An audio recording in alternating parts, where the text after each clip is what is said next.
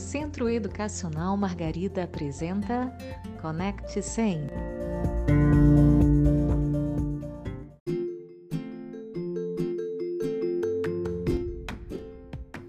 Olá, seja bem-vindo ao podcast Conect 100. Eu sou o professor André Lacerda e hoje, para conversar comigo, está a professora Patrícia Reveles, coordenadora do Ensino Fundamental 1 e Ensino Fundamental 2. O assunto de hoje será sobre os desafios da aprendizagem pós-pandemia e a relação família-escola. Patrícia, antes da gente entrar nesse assunto, eu gostaria que você se apresentasse para quem está nos ouvindo. Olá, André. Será um prazer participar desse terceiro episódio. É, eu sou Patrícia Reveles, educadora, mãe de dois filhos e amo o que eu faço. A minha caminhada na educação é um pouquinho longa, são 33 anos. E esse ano eu completo 30 anos aqui no SEM. É um orgulho. Sou pedagoga, formada pela UERJ e especialista nos anos iniciais, pós-graduada em gestão escolar. É, o aperfeiçoamento faz parte da minha caminhada, participando sempre de congressos, cursos e palestras. Muito bom, Patrícia. É, vamos então agora entrar no assunto que é o objetivo desse podcast sobre esses desafios da aprendizagem pós-pandemia. Então, eu gostaria que você conversasse com as famílias que estão nos ouvindo aqui no nosso é, terceiro episódio. Patrícia, fala então para a gente um pouquinho sobre esse assunto. Sim, André, será um prazer, né, conversar um pouquinho aí sobre esse momento aí que a gente está, que nós vivemos e estamos passando, né? É, o Brasil ele foi o país que ficou o maior tempo com as escolas fechadas. E com isso, essa recuperação nessa aprendizagem ela será um pouquinho lenta. Mas é fundamental voltar à rotina de aprendizagem e social ao mesmo tempo. Mas não podemos esquecer que tem que ser tudo com muito cuidado. Será um desafio, André, mas possível, um desafio possível.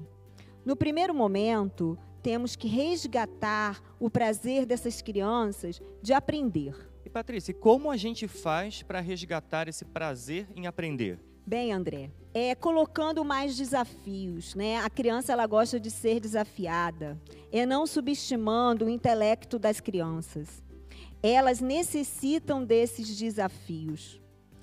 É colocar essa criança aprendendo a pensar, incorporando os conceitos que os professores ensinam. Elas precisam pensar cientificamente, pensar matematicamente, pensar historicamente. Como já coloquei, André, é um desafio, mas não é impossível. A esperança se constrói com esforço para transformar a educação. Por isso, a cada dia temos que repensar o processo ensino-aprendizagem. Importante mesmo é a escola acolher os sentimentos tão diferentes dessa criança nesse momento pós-pandemia. Ela pode ter uma ansiedade, pode ter uma euforia, pode ter um certo medo, uma desconfiança. São muitos alunos e muitos sentimentos diferentes que compõem uma mesma escola. Com tantas diferenças, Patrícia, entre os alunos, como a escola se prepara então para esse desafio? A função como escola nesse momento é estarmos atentos para que a gente consiga entender quais vão ser exatamente os desafios para aquele aluno, para aquela turma, para aquele bimestre. Aí sim, entender que existe um tempo regular para cada um, André. O momento agora é poder respirar e planejar, pensar em planos e pensar que a escola é feita por gente que pensa, sente e está em lugares muito diferentes também. Acolher nesse momento é o primeiro passo para que aconteça esse processo de ensino-aprendizagem. Precisamos entender que nesse momento a educação é de uma maneira integral. Temos que olhar essa criança no todo, não só pelo resultado alcançado, mas porque quando uma criança é bem acompanhada e acolhida, a gente sabe que ela pode aprender melhor e o resultado vai chegar. Nesse momento, André, não podemos esquecer de três palavrinhas que são fundamentais para que nesse momento o processo ensino-aprendizagem aconteça. É o olhar, o escutar e o acolher essa criança nesse momento. Então fica aí, gente, né, nesse momento aí pós-pandemia, nós temos que estar olhando, escutando e acolhendo essas crianças. Então, Patrícia, vamos para o segundo ponto tão importante nesse processo de aprendizagem, que é a relação da família com a escola. Fala um pouquinho para a gente sobre isso. É, essas três palavras que eu coloquei, né, elas devem também fazer parte das famílias, né? O olhar, o escutar e o acolher.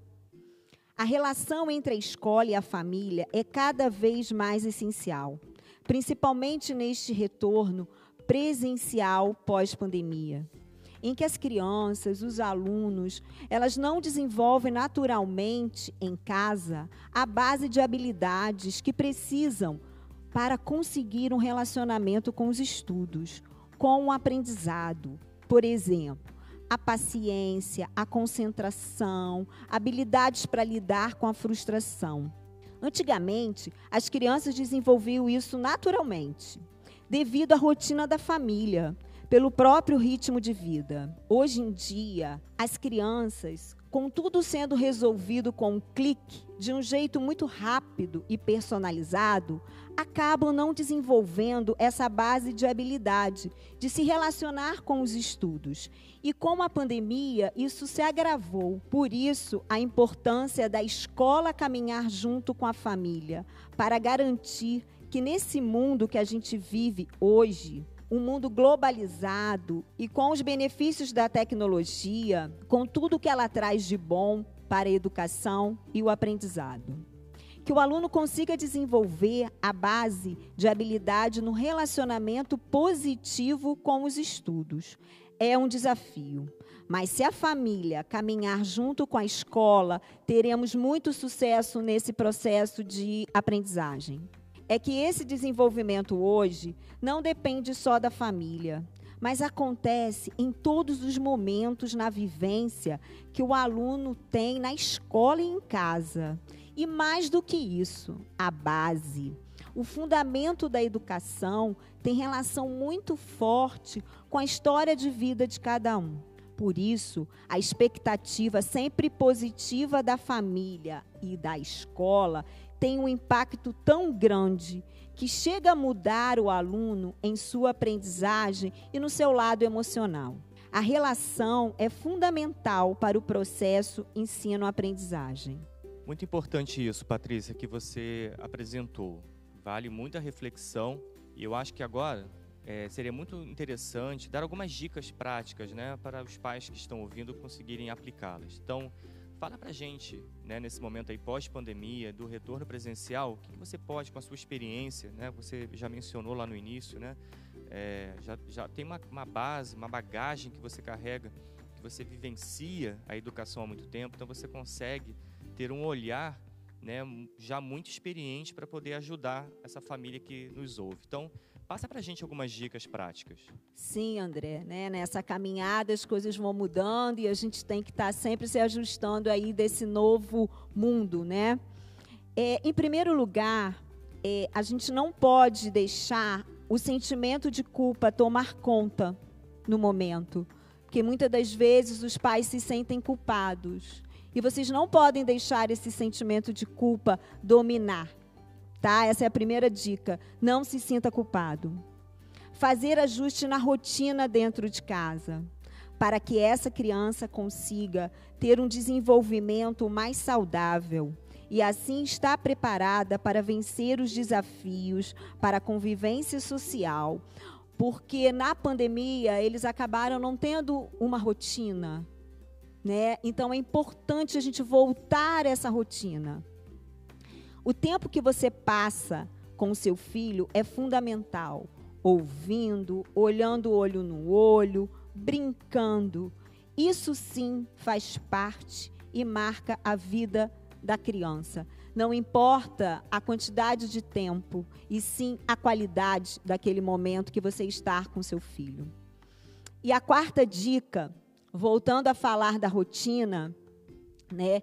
E como ela impacta no desenvolvimento, é, não podemos esquecer de uma alimentação saudável, de atividade física, garantir uma noite completa de sono. Né? Essas crianças, às vezes, eles ficam no celular até tarde e isso acaba prejudicando esse desenvolvimento. Então, a gente precisa ficar atento a essa qualidade de sono. E a responsabilidades compartilhadas em casa. Que responsabilidades são essas? Não são somente as responsabilidades de estudar, mas eles precisam ter outras responsabilidades: arrumar o quarto, guardar os brinquedos, tirar uma comida da mesa. Essas habilidades, né, essas responsabilidades, elas precisam também ser desenvolvidas. Isso faz parte também do processo ensino-aprendizagem. Patrícia, então, para a gente fechar o nosso podcast, deixa aí uma mensagem final né, para concluir tudo isso aí que você falou. Ok, André. É, então, gente, né, as famílias que estão me ouvindo, as pessoas, né, é, é, muito importante a gente não esquecer das três palavrinhas que eu falei lá no início: olhar, escutar e acolher.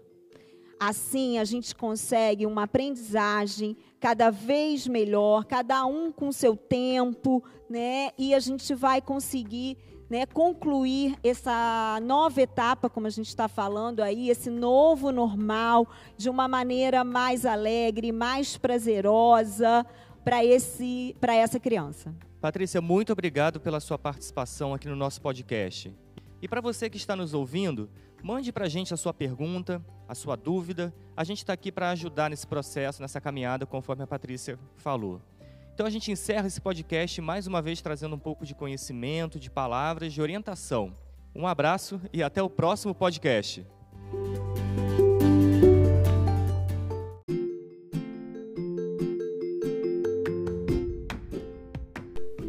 Conecte 100, o podcast do Centro Educacional Margarida.